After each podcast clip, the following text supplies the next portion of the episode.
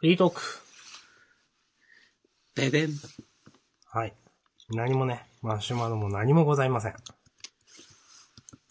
い。ただ、うんえっ、と、確か、板前さんが11時間前に、うん。ジャンダンというハッシュタグをつけて、ポケモンの話とだけつぶやいていただいてますが、これはどういうことなんでしょうか？これ何なんだろうね。あの、あの、ハッシュタグ付け忘れとかで、なんか後で、なんかこれを追加する格好でつぶやいたとかかなとも思ったけど、そうでもなかったんで、これ何なんだろうなと思ったんですけど、求められているんでしょうか？押し込まんポケモンの話どうですか、あ、最近ね、うん。あれ先週の時点ではまだ実際の対戦はしてないって話だったのかなそう。うん。そうだよね。その後、あれからね、やりましたよ。実際のイ戦闘。ンターネットにつないで、ううんん。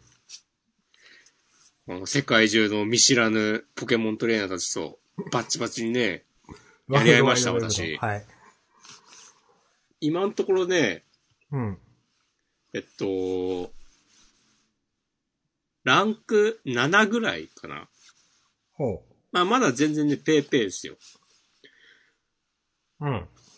なんかね、モンスターボール級、スーパーボール級、ハイパーボール級、マスターボール級、つってどんどんランクが上がってくん、みたいなんだけど、うん。それで言うと僕はまだモンスターボール級なんで、うん。全然なんですけど、今のところ、なんと、通算10勝1敗っていうへえ。謎の好成績をね、収めています。楽しいですか？いや、楽しい。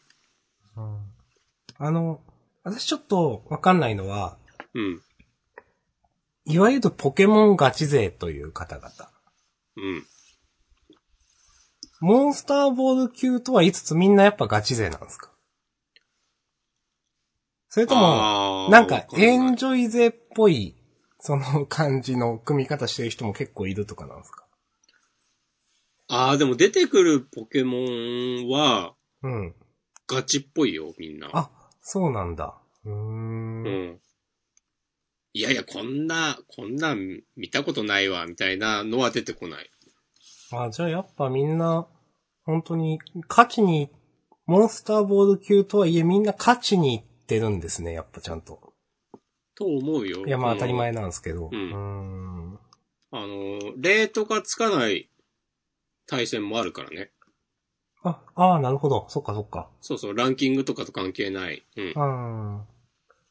それはなんとか級とかとは全然別のやつでってことですよね。そうそうそううんで、わざわざそっちを選んでくるってことは、やっぱみんな上位を。目指して、うん。うん。基本はガチパ的なので組んできてるっていう。そうそうそう。なるほど。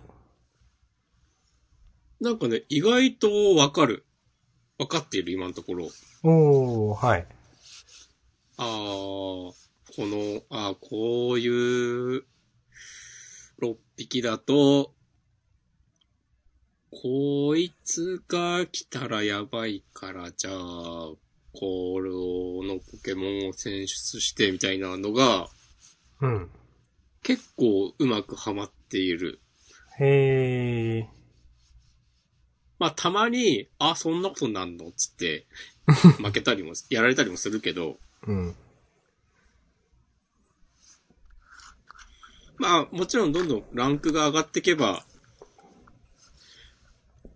全然一筋縄ではいかないくなるんだろうけど、今のところ、うん勝てているという。そうそうそう。いいですね。なんか、素直に、いわゆる中ポケと呼ばれる、うん。まあ強いポケモンを育ててうん。選ぶようにしてたら、うん。なんか割と勝てる。うーん。うん。あ、つってまあ別に、その、対戦相手も別にそんなにうん。使ってくるポケモン変わんないんだけど、う。うんん。だから何がいいのかな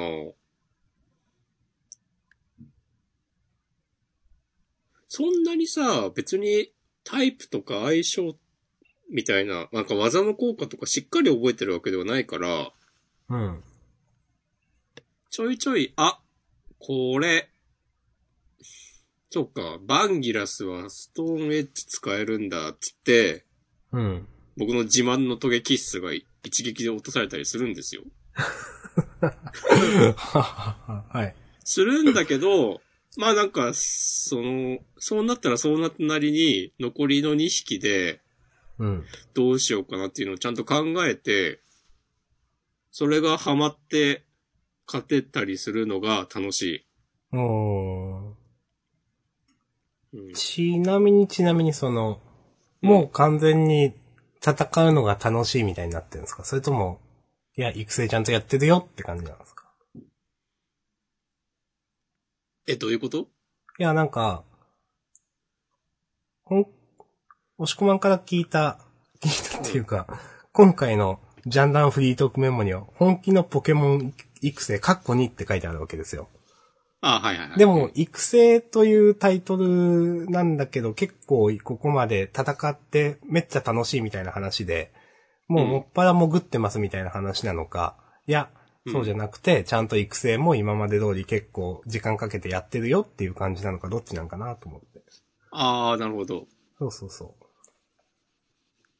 でもね、まあ、トータルで言ったらまだ全然育ててる時間の方が長う。いから。長い。お、じゃあかなり、やってますね、すごい。とりあえず今ね、8体ぐらい用意した、ポケモン。おー。その中から選んで、って感じで、なんか、意外と、慣れてくるとそんなに育てるのも手間じゃないなといううん。風になってきて、そうなると、なんか、あれも欲しい、これも欲しいとなって、うん。まあなんか、時間に余裕があれば、ランクマは潜るけど、って感じ。うん。感じっすわ。じゃあまだまだ熱が持続しているという。今のところはね、うん。いいじゃないです負けが込んだりしたらわかんないけど、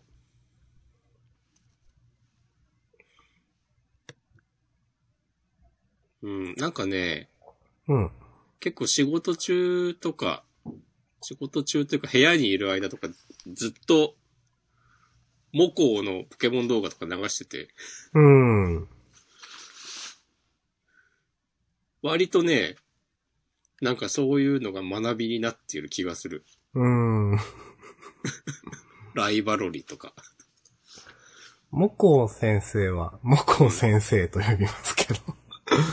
うんあの、え、今のポケモンも、私、最近わかんないですけど、実況してるんですか？普通に。そういう。うん、普通に剣立てやってる。うんえー。なるほど。なんかやっぱね、対戦、うんなんて言うんだろうな。マジギャザとかと共通点あるなと思って、なあ、はいはいはい。モコウ先生がその実況して、してる時も、なんか、このポケモンを強く使えれば、まだワンチャンがあるみたいなとか、うん。そういう考え方、なんか似てんなと思って、うん。こう、こうその、勝ち筋を探す感じとか、うん。ここであえて、まあ、このポケモンは犠牲にするけど、ここでステルスロックを打っておくば、みたいな。ステルスロックはまあ、序盤に打つか。まあ、なんでもいいんだけど、うん。いや、考え方の話ですよね。ここでそうそううん。ここでこれをやっとくと後々効いてくるとか、あとの、いや、まあこれ、なんかごちゃごちゃやっても、しょうがないから、その、ちょっとでもダメージ削っとくわ、みたいな。うん。なんかそういう判断の切り替え具合とかは、その自分だったらどうするかなとか考えながら、見てるのは、なんか、まあ完全に一緒だなと思って。うん。はい。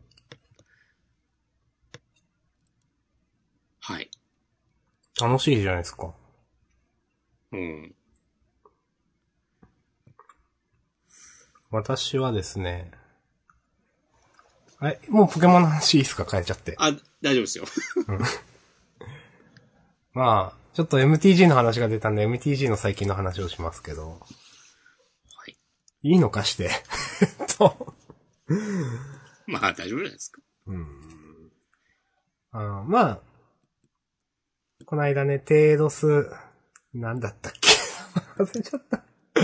新しいエキスパンションも一月二月くらい前、一月くらい前から出て、ちょこちょこね、デッキを作って楽しんで、まあエンジョイ勢として楽しんでいるんですよ。で、あのいつの時代もね、赤単は強いもので、うん。今も強い。で、赤単、私嫌いなんですよね。なんで、なんか暴力的すぎて。なんか、いや、そりゃ負けるわ、みたいな。とか、なんかほんと勝つためのデッキみたいなのが嫌いなんですよ、多分私は。あ遊びがない。適当に殴っとけばいいんでいいんですけど、でもなんか、赤単のハイハイ感みたいなのが結構あって敵として出てきた時に。あ。ああ、どうせにだから、はい。うん一旦目こいつが出てきて、そうそう。で、どうどうせ2で。ターン目それなんでしょみたいなというか。うん。で、それ、まあ、その、とかもう、めちゃくちゃ暴力的な感じが結構嫌いで、なんか問答無用みたいな感じの。うん。うん。で、すっげえ嫌だなと思って、赤田に絶対勝てるデッキ作ろうと思って。で、まあ、そういうデッキをちょっといろいろ作ってたんですよ。あの、うん。ライフゲイン、ライフを得るとか、あの、し、死後っていう能力わかります？え、わかんない。新しいやつ？どうかな？なんか墓地に、ばん、えっ、と、死後1とか死後2とか、えっ、と、死んだ後っていう、えー場にいるやつが墓地に行った時にその能力持ってるやつは、なんか墓地に行った時に11のトークンを出すっていう、その数だけ。えー、それ、そのテーロス観光機で新しくできたメカニズムな気がする。いや、も前からあるんですけど、いつだったかなあ本はい。じゃあ俺がやんなくなったからかな、でも。ああ、かも。です。割と新しめの。うん。とか、そういうなんか、赤単に対して1対2交換できそうな、1対2交換できそうな、はい、なんか。やつを入れたりとかして、で、まあ、ライフゲームもあれば、なんとか生きながらえるみたいな、まあまあ勝率がいいぞみたいな。うん、で、赤単に対してメタ張ると、クリーチャーデッキに対しても結構勝てるようになったんですよ。なるほど。その白黒で組んでて結局、そういう、なんか、接し持ちとか、デスタッチうん。って言って通じますっけ？ダメージ与えた相手が死ぬやつ。接しってやつですな？日本そう語で言と。そううそう。うん。持ちとか、そういうので、えっ、と、身を固めながら、ちょっと生きながらえて、まあ、白黒だと全体除去があるんで、そういうので、場を一掃しながら、場を制圧みたいな感じのデッキを作ったんですけど、まあまあ、普通の、なんか、えっ、と、どう言ったらいいのかな。ミドルテンポっぽい相手のクリーチャーデッキとかにも勝てると。うん。でも、まあまあこのデッキ強いじゃんと思ってたんですけど、多分、今、強いとされている、その、3色のデッキがいくつかあるんですけど、全然勝てなくて。で、私3色のデッキってずっと苦手意識があるんですよ。なんか。難しそうみたいなの作るのが。うん。その、まあ、MTG でいう、その、色、あんまり色を増やしすぎるともちろん、もちろん、もちろんってみんなわかんないと思うんですけど、あのー呪文を唱える源となる土地というですね、一番大事なものがうまく引けなくて何もできないまま負けるということが、可能性がどんどん上がっていくんですけれども、まあそういうところまで気を配りながらやるっていう、まあ一つ大変さが上がる。バラン、一個考えるバランスが増えるもんだと思うんですけど、私ずっとその3色のデッキっていうのを使ってこなかったので、今まで。めんどくせえって思って。うん。未だに作り方がわかんないんですよ。ああ。そう。ずっと苦手意識があって、今も苦手意識がある。だからどうやって作ろうかなみたいなのが、いまいちピンとこなくて、一色だったらこういう感じでとか、二色だったらこういう感じでとか、その、デッキが60枚あったら、例えばコントロールデッキだったらこれくらい除去にしてフィニッシャーが何体いてとか、なんとなく想像がつくんですよ。うん。で、基本的にはそれと同じような話だと思うんですけど、でもそれをなんか、あの、守りながら、あの、事故らないデッキを組もうと、あしたときに、なんかすごく苦手意識があって、今までずっと組んでなかったんですよ、3色デッキって。うん。でも、いい加減ちょっと向き合おうかなと思ったのが最近の話です。なるほど。はい。出来事ビートダウンとか、そういう名前なんですか？ハレルヤの、ああ、出来事ね。ああ、あ出来事は強いんですよ。緑、青、赤の、うん。出来事は強い。その、あの、本当カードアドバンテージが取れすぎるので、うん。まあ、出来事って、それ、えっ、と、2回効果があるんで、1枚のカードで2回使えるっていう簡単に言うとカードなんですけれども、最初ソーサリーとして使って、で、うんそうしたらその追放領域に置かれるんで、その後普通にクリーチャーとしてそのカードを出せるっていう。ほうほうほう。うん。だから、普通にめっちゃ強なんですけど、うん。まあ、で、出来事、そのクリーチャーを唱えることでカードを引けるみたいなクリーチャーもいたりして、なんかもう一方的にカードアドバンテージが取れるっていう、まあデッキなんですよね。えその分1枚のカードで2枚分以上の働きができると。そうそうそうそう。まあ、その分ちょっと遅いっていうのは確かにあるんですけど、うん。うん。まあ、ちょっとね、そういう三色デッキ、まあ自分がこれまでね、向向き合ってこなかった MTG にね、向き合わないといけないのかなと思ってるとこです。でも僕が再開した頃からもう多色化する一方っていうイメージだったけどね。うん、だと思う。でも私はカタクナに使わなかった。難しそうだったから。うん。うーん。えー、蒸気口とか繁殖池とかめっちゃ高いんですけど。あー、リアルカードですか。うん。うん、リアルカードはそうでしょうね。うん。久しぶりにカードの値段とか見てるの。うん。厚かましい借り手って強いんですか？それ、何マナの、んどんなやつですか？ちょっと今見よう。マナー忘れて31の瞬足飛行の、ああ、強いですよ、こいつは。うん。こいつは瞬足飛行31っつったらね、や、超強いですよ。MTG おじさんたちはみんなベンディリオン三人衆を思い出すと思う そうど。なんですか。うんわかんないけど、それは。モダン以下の、ね、フォーマットを遊んでる人であれば。ええ、これ絶対ね、令和のベンディリオンって言われてると思うよ。ー、はい。いやーベンディリオン三人衆はね、そのあの、話する？青、青いカードなんだけど、ハンデスみたいなことができるんですよ、確か。えー。そうなんだ。3マナ。3マナの31瞬速飛行で、はいはいはい、はい。戦場に出た時にプレイヤー一人の手札を見て、あ、本当にハンデスじゃないですか。うん、今見てる。うん。そう。で、土地でないカードを選んで、ライブラリの一番下に置く。うん。あ、で、カード、うーん。はいはい。で、カード1枚引かせると。うん強いですね。だからまあ、相手の手札を見てもいいし、自分のでもいいんだよね。ああ、そういうこと。あ、そう。それだっていいね、青っぽい。うんうーん。手札が良くなかった時に。はいはいはい。うん。そう。まあ、エンジョイ勢でいるのもいいけど、まあちょっとくらい、なんか作ってみようかなと思って。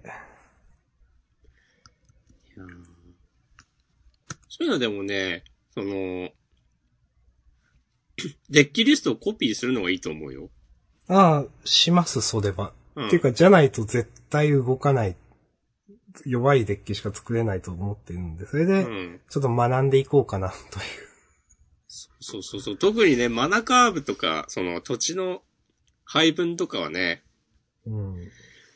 なかなか一人で、そのゼロから、まあ2色ぐらいならまあできんだよな。そう。う。うんん。3色だとさ、いや、難しいよ。うん一口に3色っつったってさ、それがなんか、均等に3分の1ずつなのか、あの、タッチ何々とか、色。みたいな、うんそうそう、メインの色が1個あって、うん残りの2色は、ちょっとだけ欲しいのかとかで全然変わってくるからね。そう。あとその、土地だけでまだ供給できるのか、そういうその土地を引っ張ってくるカードを入れるのかみたいなのも、うん。経験値が私ないからわかんないんですよ。なるほどね。そうそうそう。え、まあどういう白い、ん？どういう3色デッキを、とかは決めてるんですか？えー、いや、とりあえずもういろんなの作ってみようと思って、多。分、そう、3つ4ついろいろ強そうなのがやっぱあるんで、コントロールから、その、殴る系のビートダウンまで。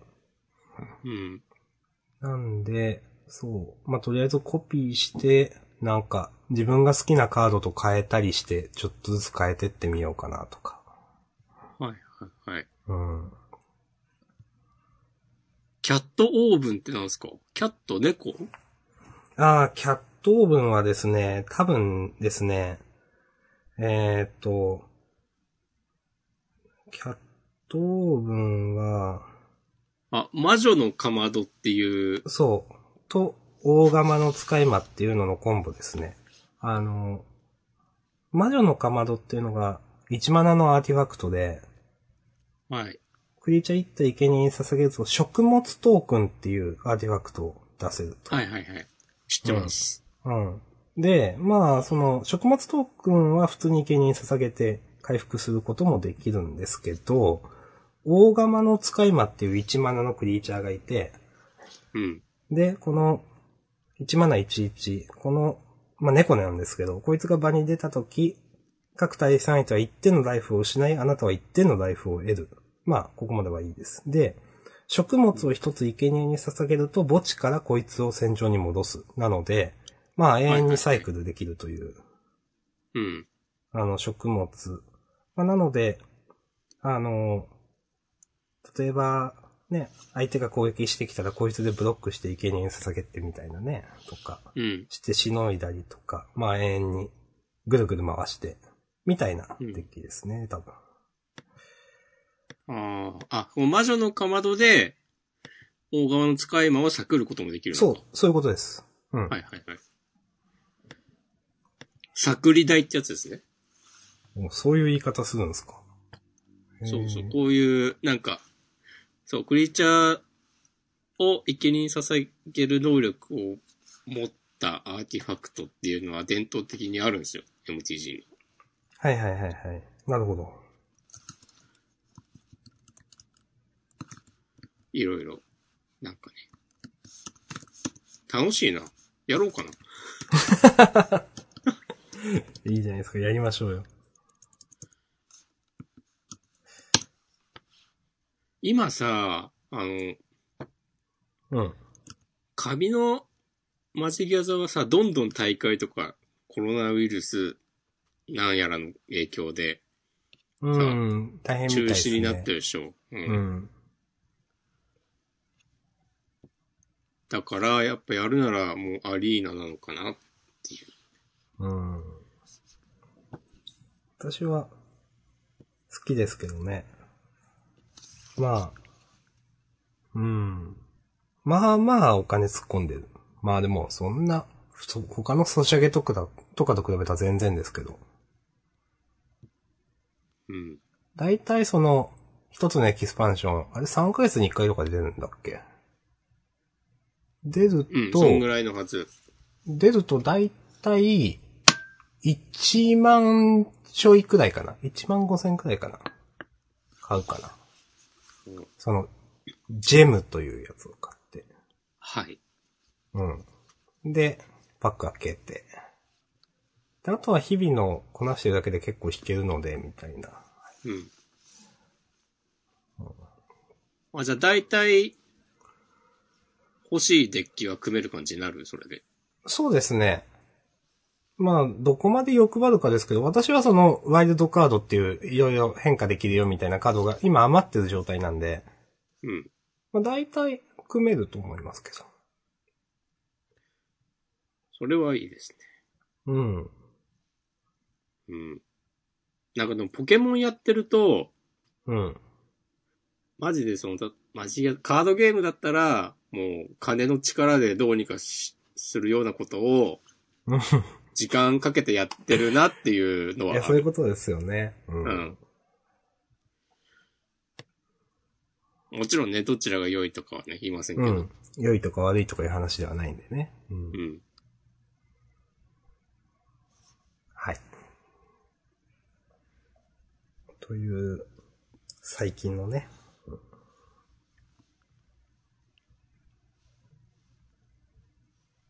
今は結構、友達とも話してるんですけど、うん。あの、まあ、それこそ少し前にあの、王子がクソ強でムカつくみたいな話を、3ヶ月4ヶ月前かな？の、うん。あの、ジャンダンでもした気がしますけど、まあそういうのもあんまりなくて結構デッキに多様性があるよねみたいな話を友達としてます。デッキというか環境というか。ああ王子が禁止になったからですかね。うん、それもあるし、えっ、と、まあそのエキスパンション、あの、そうそう、スタン落ちしたっていうのもあるのか。うん。ローテーションしまして、いつだったかな。うん。結構ね、いろいろデッキを作るのが楽しい環境ですね、今は。うんまあでも今の、この、えっと、ショックランドで多色デッキが作りやすい感じとかいいよね。うん。と思う。あの、というか私はそれが結構当たり前だと思っていたんだけど、やっぱそうじゃない時とかも結構あるんですか？その言い方だと。あったっすよ。ありましたよ。うーん。僕がやっていた3年前とかは、うん。うん、結構多色の土地が貧弱だった印象。へえ、そうなんだ。今は、いいですね。そのショックダンドもあるし、そのタップインだけど出たら戦術1ができるとか、タップインだけど出たら1点ライフもらえるとか、はい。そういう2色の。うん。うん。まあ結構あるんで、2色でくらいだったら全然、あの、普通に適当にそれ入れとけば事故らないんで。まあ3色も多分ね、上手い人がやればちゃんと組めるんだでしょうし。いや、いい環境だと思います、そういう意味では。うんうん、多分俺がやってた頃は、うんタップインの多色土地しかなかったんじゃないかな。なるほど。うん。やっぱその、ショックランドが、まあ使い勝手いいですよね。そう、スタンダードでサイロックっていうのは、結構大きなああ、そうなんだ。トピッうん。ク。はいはいはい。てかそのラブリカが、うん。まあ昔話したと思うけど、多分 MTG のいろんな、その、次元の中で、多分めっちゃ人気あるところで、うん。なんか言ってた気がします。うん。うん。まあ多色カードが多いって、それだけで派手だしね。うん。とか。いや。すいませんね、こう、昔の、昔稼いだやつで話してもさ。いや、もうそういう、それでやってきたポッドキャストじゃないですか、これは。いや、というかむしろ、すいませんね、こんなオタクトークまで出しの ことを延々20分くらい話してみたいな話ですよ。いやー。うん。最近はね、ゲームはそんな感じです。はーい。言うて、今週金曜日、動物の森がいよいよ出ますけど。あー、今週の金曜なんですか？もう、そっか、休みだ、の日だって言ってましたもんね。そうそうそうそうそう。あーやろうかな。いや、買うことは確定してるんですけど、うん。なんか、せっかくの連休だから、で、今18切符シーズンだからどっか行こうかなとも思ってて、いや、なんかやめろよって話かもしれないですけど。いや、もう電車で動物の森やるのが完璧なソリューションだと思いますよ。おー。確かに。うん。そっかそっか。いいですね。そして、押し込まんももちろん発売日に買うしみたいな感じですか？うん僕もダウンロード版を購入し、もうファイルのダウンロードまで済んでますよ。え、そういうことできるんですか？ああ、そう、できるできる。で、その発売えーになったら、その、起動できるようになる。ええー、そんな、私どうせなんか、0時とかになって解禁されてそっからめっちゃ時間食うみたいな印象だったんですけど、そんなこと今できるんですね。うん。いや、でも別に、どのプラットフォームでもできるでしょ多分。ええー。そうなんだ。いやーなんか、すごい、昔の人みたいになってしまった。えー PS4 とかでもできるでしょああ、そうなんだ、最近は。ああ。そうそうそう。ええなんか、私はその、初めてみんなとやるね、動物の森なんで楽しみですよ。うん。あ、でもみんなでやるためには、任天堂スイッチオンラインに加入しないといけないかもしれない。加入してるんだっけ？いや、してない。有料のやつでしょ？そうそうそう。まあ、するか。前なんかあれ、スーパーファミコンのカービィやりたいみたいな話しなかったっけ？うん、してましたけど、あれはなんか私が意味不明になんか人とオンライン上での、その、同期プレイができると思ってたから、なんか、いいじゃんって言ってたのに。で、なんか、いや、そういうんじゃないでしょみたいな話をしてて、あ、じゃあいいですってなった。そっか。はい。あ、でも、月の課金とかもできるよ。うーん、今見たら。そうなんだ。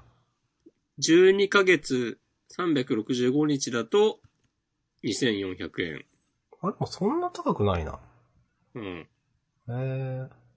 1ヶ月だと306円とか。ああ、はいはいはい。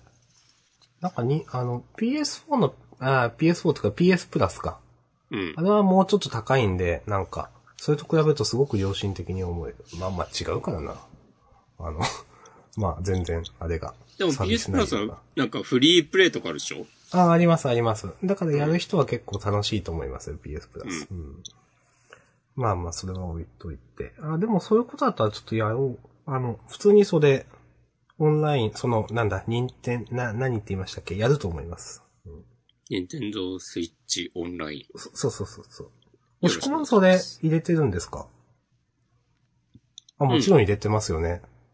その、あれやってんだから、ポケモンの。そうそうそうそうそうう。ん。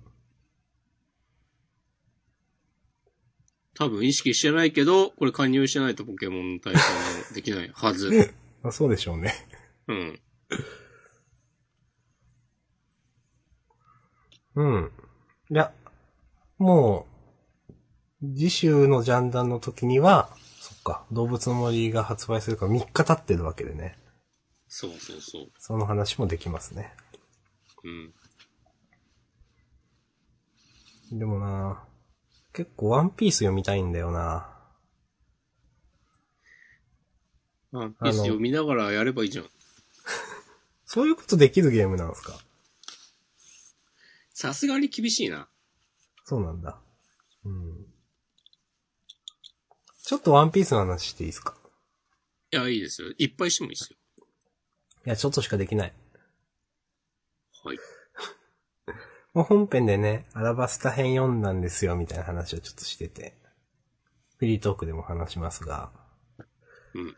まあ面白かったって話本編でも言ったんですけど、なんか、思なんかふと思ったのが、あ、結構人が死んでんなって思って。なるほど。いや、死ぬよね。うん。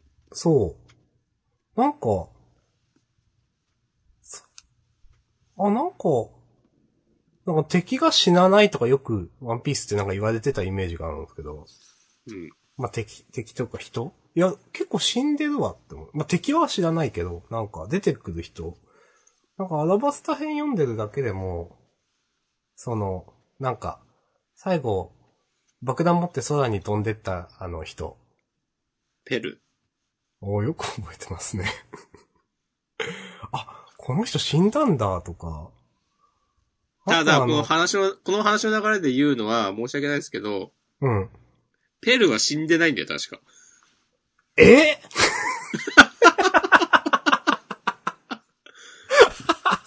いや、マジでちょっと僕も記憶が曖昧ですけど、うん。ペルはなんかあの、ワンピースおなじみの扉絵で、なんか、ああ。いろんなキャラクターのその後が描かれるシリーズで、かなんかで、あ、ペル生きとるやんみたいになってたような気がする。あ、そうなんだ。え？ああの、え、もしかして、じゃあ、あ、こいつらもここで死んだのかなって思ってた、あの、バロックワークスの、なんか、あの、賞金稼ぎが100人いるっていうところでビビちゃんと一緒に出てきた、バロックワークスのなんか王子様みたいな人と怪力みたいな人。って言って覚えてます？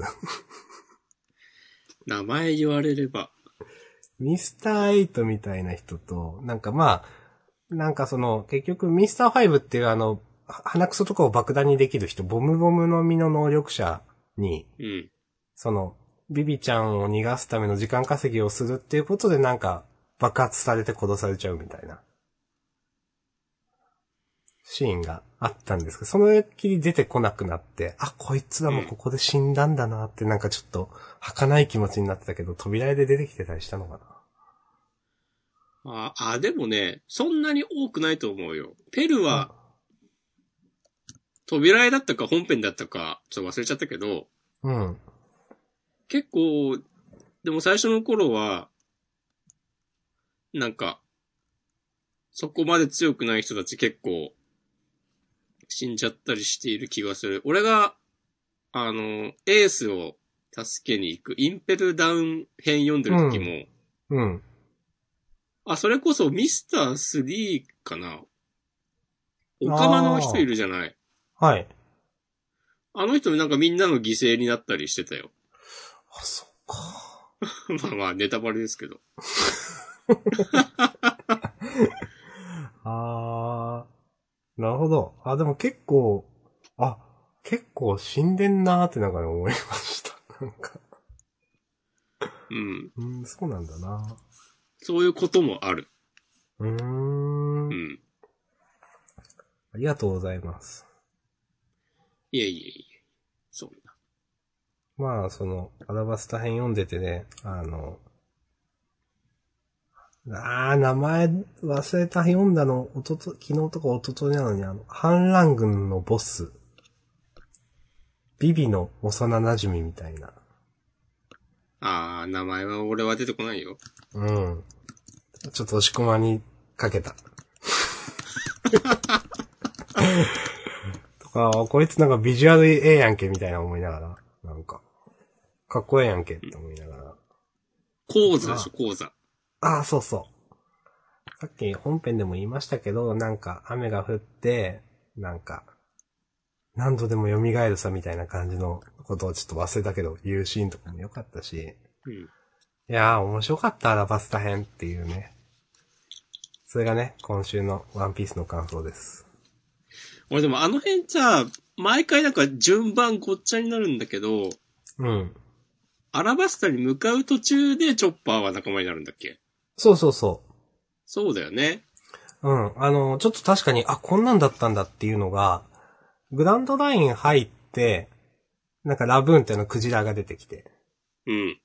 で、あのーそこから、えーっと、多分最初の街が賞金稼ぎが100人いるみたいな。街バロックワークスが出てくる。そうそうそうそう。で、そこでビビちゃんと出会うんですよ。そうだよね。で、そこでアラバスタに行かなきゃいけないってなって、うん。で、もう、あの、アラバスタへのエターナルポーズはないから、普通にログポーズでこう、行くんだけど、その途中で確か巨人島が出てきて、はいはいはいはい。うん。エルバフの戦士とかの、が出てきて、うんで、その次に、あの、えっ、と、確か、ナミが高熱出しちゃったから、とかで、あの、はドラム王国か、チョッパーのところ。はいはいはいはいて、ナミ直して、で、アラバスタ行くみたいな話だったかな。うん。そうそなんかそういう展開が許されるのは時代だなっていう。う。え、どういうことですか、それ？いや、そのさ、うん。回りくどいというか、あなんつうか、例えば、今ワンピースが新連載として始まったら、同じような展開はできないなって、こう、その無料公開されてるのを読みながらね、なんか思ったわ。あ。ああ、それはね、あると思います。うん。その、呪術回戦とかの、その、話の展開の仕方見てると思いますよね、なんかね。うん。あの、その、ボリュ、ボリュームというか、なんつうかな、そのね、あの、話の動かし方と、を見てると。うん。うんあの、なんか、ゆっくりゆっくり動いてたな、みたいな、思いますね。うん。はい。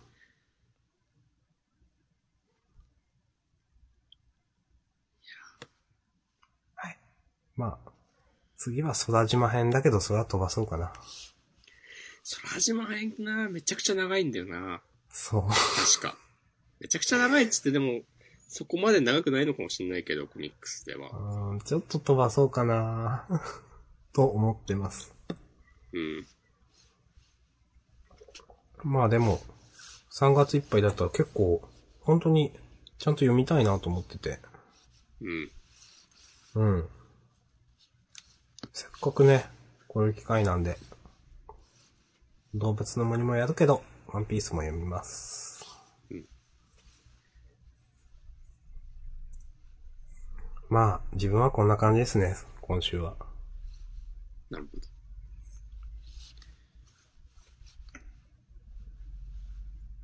じゃあ、ワンピースの話しちゃおうかな。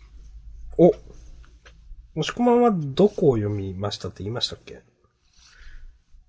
俺は最初に、シャボンディ諸島編を読んで、ちょっと確認させてください。シャモンディ諸島って誰が出てきたとこですか、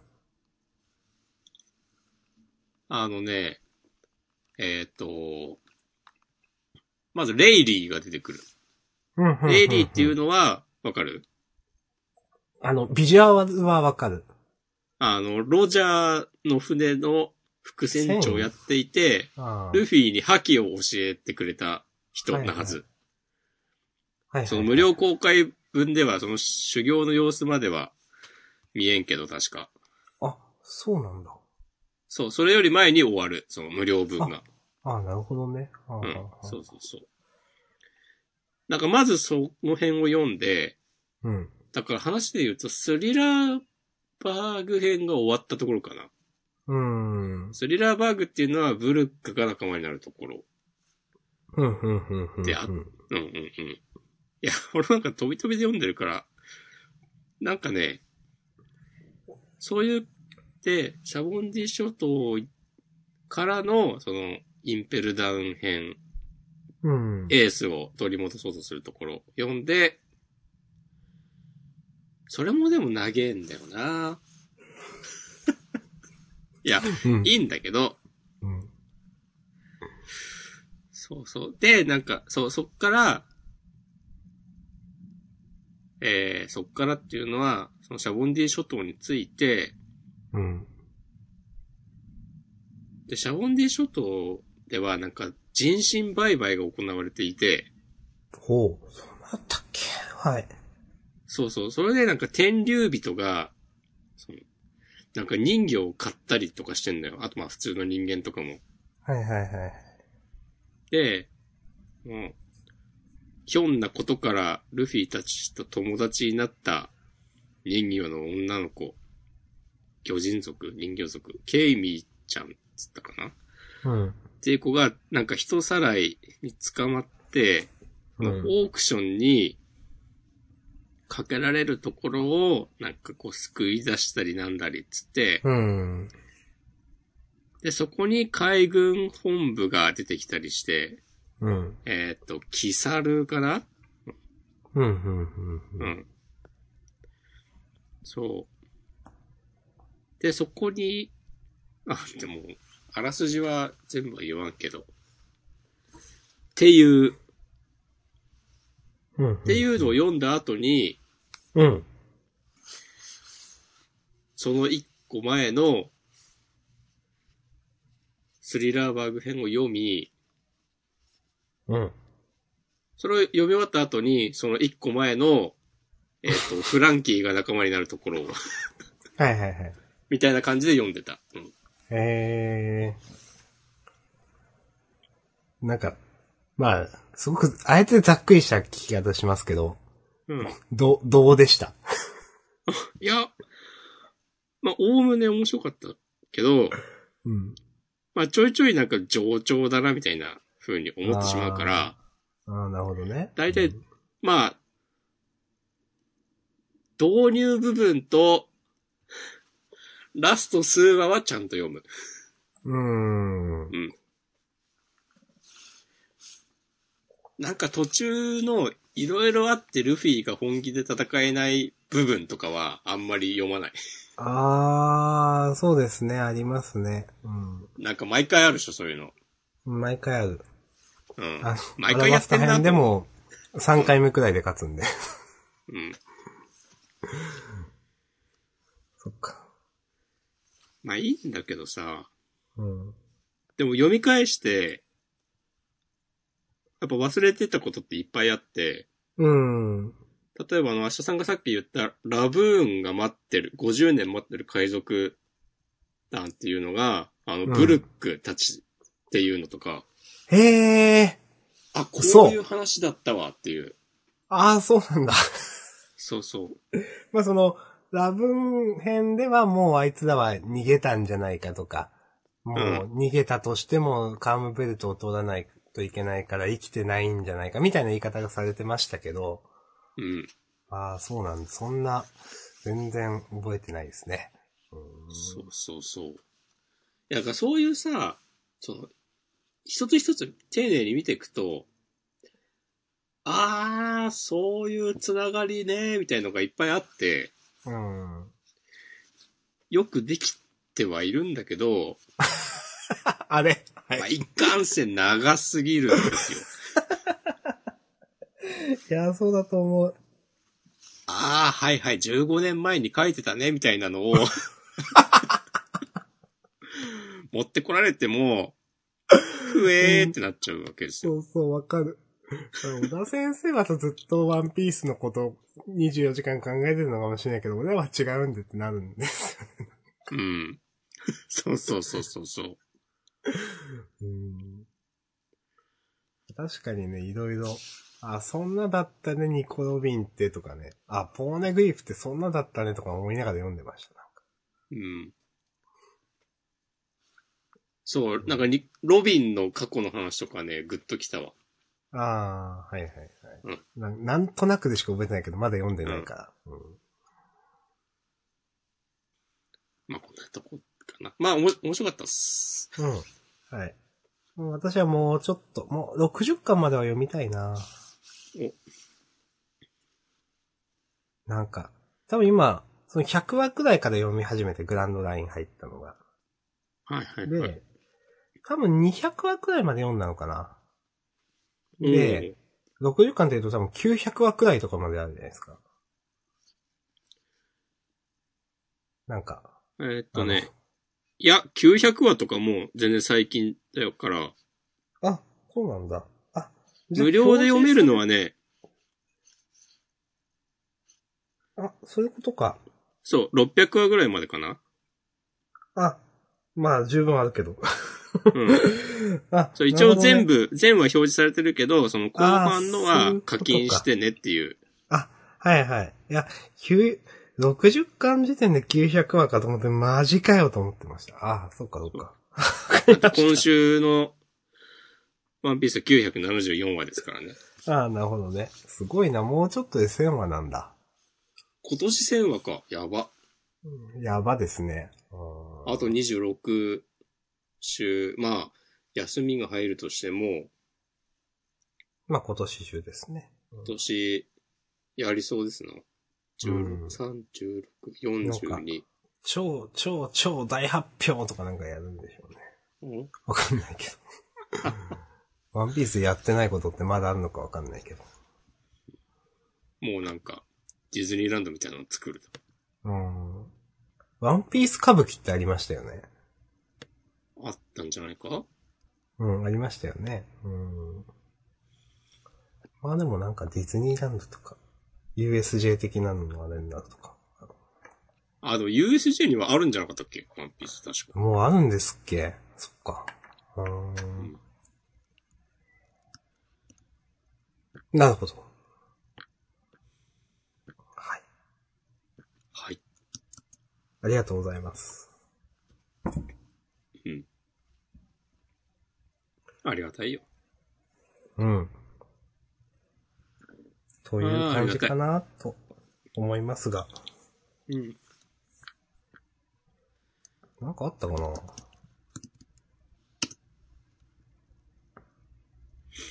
お、マシュマロが来てるよ。マジっすか？はい。あ、21分前。ででん。はい。今所有している本の中で一番関数が多い作品は何ですか？ちなみに私は、ネギマが一番多い関数でした。なるほど。えー、俺全然短いんじゃないかな。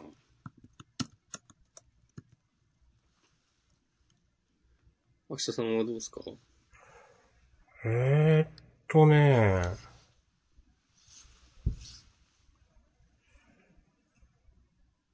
えー、ちょ、ちょっと本棚見ていいですか？いっぱい見ていいっす。ちょっとヘッドホン外すんで、ちょっと、10 20秒くらい、ちょっと。はい。えー、これは何だろうな全然ないわ。これは多分、まあ、Kindle 版だけど、方針演技の23巻とか、ぐらいっすね。長い漫画。その後を暗殺教室とワールドトリガーが21巻で追っている。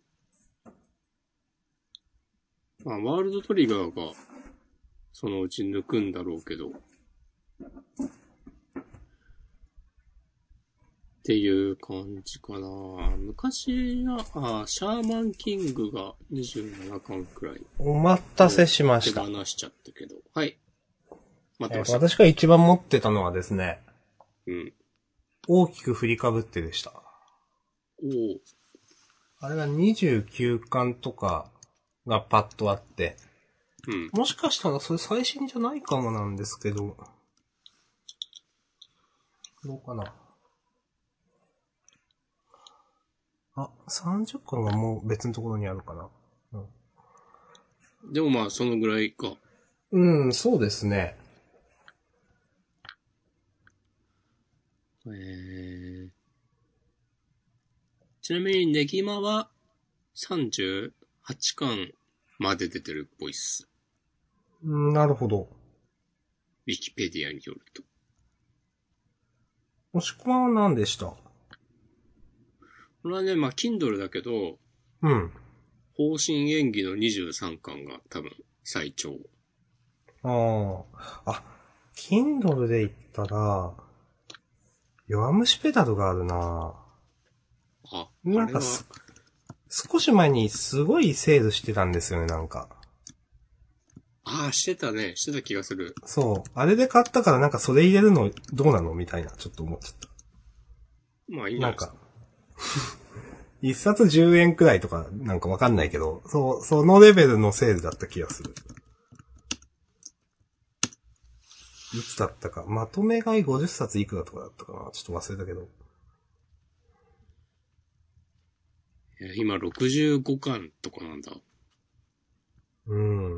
全然、買って読んでない。うん。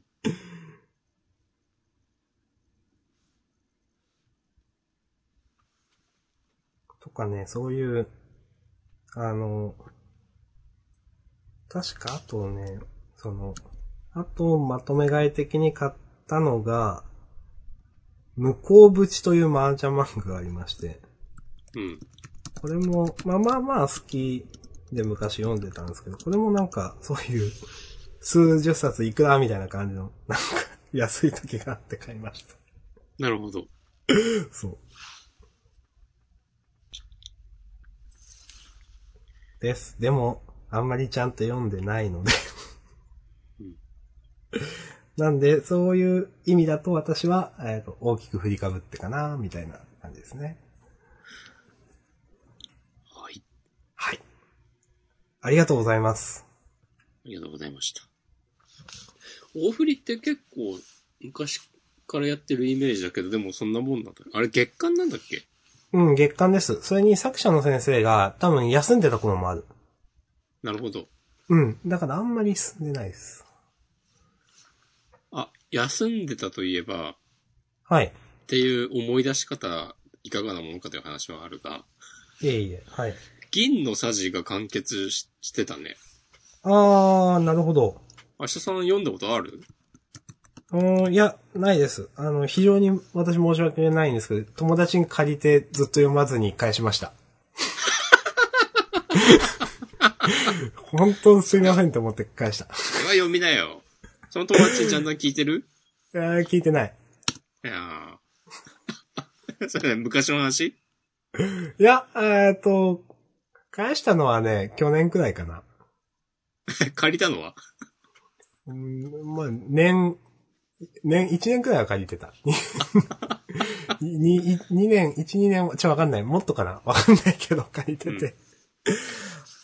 止まってたんですかっていうか。うん、ちょいちょい休んでた印象がある。うーん。なるほど。なんか完結したっつって最近コミックス本屋に並んでるのを見たから、うん、うん、うん。ちょっと漫画喫茶とか行って読みたいなという。うん。15巻とかなんでね。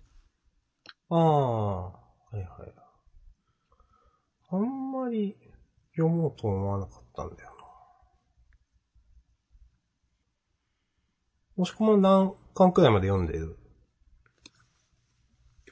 ？11、2巻ぐらい読んだ気がするけど、うん。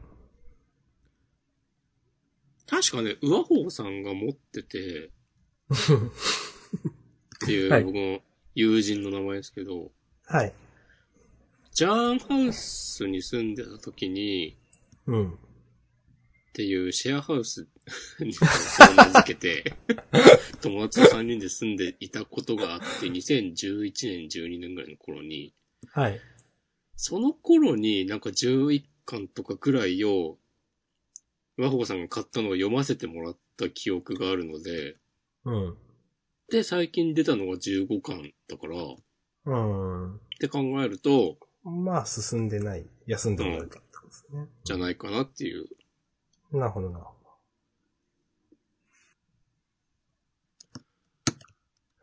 完結というしました。と、お青のフラッグが最終回ですね、次。ああ、そうですね。うん。あの、まあ、読んでないけど、もちろん。読んでないっていうか、まだ最終回なんで出てないから。うん。なんか思ったより、なんか、ひねらなかったなっていう印象です。おー。あんまこの話するのどうなんかな。うん。なんか、あ、もう終わりなんだとも思ったし、うん。うん。なんか、そう。もっとなんかごちゃごちゃするかな。あんまこういうこと言うの良くないのかな。いや、好はい。きなようにやってください。うん。とかね、ちょっと思いました。まあ、あの、最終回なんでね。うん。いや、でもいい漫画だったなと思います。まだ読んでないけど、最終回。はい。うん。うーん。そうだね。うん。いやーでも、あ、この間更新されたのは読んだ？読うん、読みましたよ。うん。だからこその話か。この、結局、双葉ちゃんと別れたのとか、うん。なんか、あ、ええやんって感じだったよ。ええやんってのもあれだけど。うん。あるわやなっていうそうそう、あるわ、あるわななんですよね、それね。うん。うん。はいで、ジャンプラってさ、あの、コメント残ってるじゃん、この作品ごとに。うん。なんかみんな考察していて、で読むの楽しかった。はいはい。いいです。あの、最後の、主人公の名前が出てこないけど、太一太一くんだっけ？多分、不安になってきた。の、なんかさ、数年後のさ、あの、モノローグうん。で、描かれている部屋の様子が、うん。これ男の一人暮らしじゃなくね？とか、ああ、まあまあ、それはなんか思った気がする、私も。う。うんん。そう、ワンチャンこれトーマと一緒に二人で住んでる可能性なくない？とか、うん、なんかそれはね、ちょっと私もよ頭をよぎった。うん。なんかね。まあでも書こうと思えば、その、それこそ明日さんが言ったような感じも書けるとは思うけど、うん。まあここで終わるのもまあ、いいんじゃないですか？うん。うんいいと思います。うん。と思っております。はい。なんかめっちゃ、よくネタバレ言っちゃったけど、ま あ、まあいいか、すいませんと思った。はい、すいません。え、なんか言った？うーん。あ、太一と双葉が別れたとか？そうそうそ 繰り返し言っていくスタイル。う。あとね、漫画の話題だと最近ちょっとおって思ったのは、うん。あの、ブルーピリオドがね、私あ最近す好きなんですよ、結構。最近のブルーピリオド。うん。えっ、と、まあ、あの、漫画大賞漫画大賞2020という。まあ、漫画大賞は、そんな権威がある賞ではないんじゃないかなと思いますけど。毎回言う、この。うん、まあ、別にね、権威があるか、というとちょっとどうかなと思いますけど。まあでも、ブルーピリオドがね、これの対象に選ばれたのは、すごい、いいことだなと思って。なるほど。最近の展開すごく好きです、私は。うん。だって昔あんま好きじゃなかったでしょ？いまいち。うん。そう、なんか俺がブルーピロードの話をした時に明日さんがあんまり乗ってこなかったのをね、覚えている。うん。なんかね、昔はその言われ方と、なんか、ちょっとね、自分の中での、その、いや、まあ面白いけど、その言うほどかみたいな、ちょっと会議があったんですけど、はいはいはい。あの、最近の展開って、まあこれくらい言っていいと思うから言うけど、実際その、えっ、と、美大？芸大？ど芸大の方から、うん。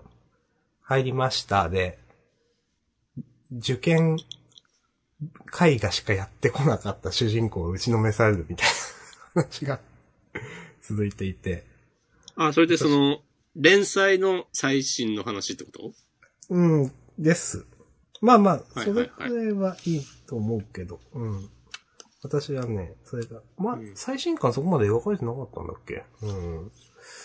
あの、私は、あの、そこら辺すごくね、なんか、まあ共感でもないけど、受験編みたいなよりもすごく楽しく読んでます。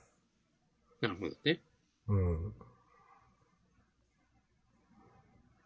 まあなんで、今回のその漫画大賞も、お、お、ええやんと思いました。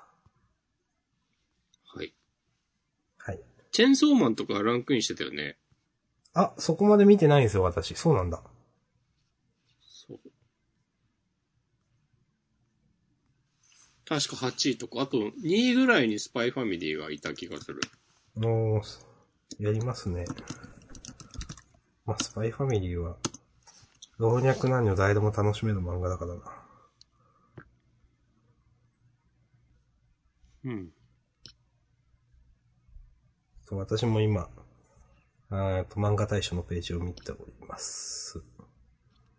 うん、えっ、と、まあちょっとせっかくなんで読み、読み上げるっていうのもあれだけど、えっ、と、大賞ブルーピリオド、2位がスパイファミリー、3位がスキップとローファー、4位が波を聞いてくれ、5位が水は海に向かって流れる、えー6位がミステリーという中で、えー7位が夢中さ君に、えー8位がチェンソーマン、9位がマック結び、10位が異国日記、11位が僕の心のやばいやつ、12位が明日死ぬにはということで、ああ、なるほど、という感じです。まあ知らないのもあるけど。うん。うーん。はい。明日さんがこの中でおすすめ、あどれにしようさ。今上がったもの以外で。うーん。で今まで名前が上がったドーマン以外でえっ、と、ブルーピリオドとスパイファミリー以外ってことですか？ああ、なるほど。読んだことあるやつある？そんなちゃんと、うーん。うん。夢中さ君にっていうのは、えー人は、ちょっと、花、なんか、一話分なんかツイッターでバズってて、ああ、こういうの書く人なんだって、これに載ってますんでって単行本のリンク貼ってて、あ、これなんだって思った記憶があります。で、波を聞いてくれば読んでるけど、あとはなんとなく知ってるくらいだななるほど。そう。そうなんですよ。波を聞いてくれって結構続いてない？えっ、と、これ今7巻って載ってんのか？まあまあ、そうですね。今受賞なんだって思った。うん、確かに。確かに。結構前からあるよね。うん、と思いますよ。うん。あの、アフタヌーンが月刊誌ですからね。そういうことでもないのか。うん、漫画大賞はこれは関数があるのか？ああ、やっぱ最大関数8巻相当まで。なるほどね。かな？ん？も、も含む。うんうん。うん。うん、そうだな。最大関数が8巻までの漫画。ああ、そうだな。うん。はい。なんか別に昔から評価されてる漫画な印象はあるけど、うん、ちょっとそんな文句言うみたいなこと言って、スキップとローファーって面白いんですか？えー、なんか、私なんかで見て、あ、読んでみたいなと思ってから読んでないんだよな。うん。この、田島列島さんというと、ジャンダンでも出ましたが、押し込まんどうですか？僕は好きですよ。なるほど。これ、おぬめです。おーん。お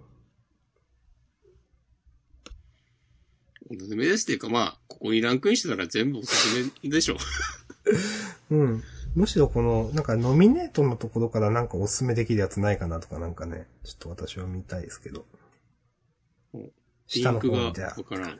ある？あそうそう、下の方にでーってあるやつ、これノミネートだと思うんですけど。あ。あ、恋するワンピースあるじゃん。マジで。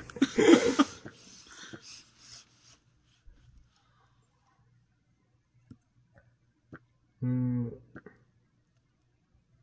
そうだなえー。青のフラッグもノミネートされてますね。ぁなるほど。ああ、王様ランキングとかね。はいはいはい。話題のやつ。あ、地獄楽あるよ。うん。ちょこちょこあるけど、なんか自分がこれっていうやつあるかもう、前は全然。あ、プリンセスメゾンって僕持ってますあの、私読みたいなと思って読んでないのが、うん。あの、観音先生ってあるんですけど、はい。これはあの夏の前日とか恋風とかって書いてた人で、知らない。ちょっと、まあ好きなんですけど、この本を、あ、こんなん書いてたんだって知ったのは最近で、まだ読んでいない。あ、私は、あの、端っこアンサンブルという清志木さん、あの、原始研の方なんですけど、がやってる、あの、合唱漫画結構好きです。ノミネートされてますが。うん元合唱部だからね。ちょっと、一応それ。まあいいや。え、これダメなやつだった？まあいいんじゃない？もういいよ、いいよ、もう。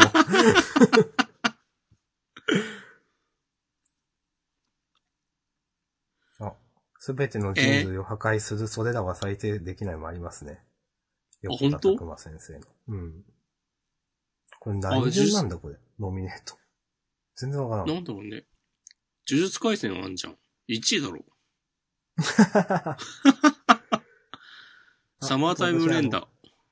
ワン、ワンダンスという漫画かなり好きです。これ、ジャンルでも話したか。あ、チェンジもあり、チェンジ終わりましたね。あ、そうなの？終わりました。私単行も買ってますけど、あ、終わっちゃったと思って。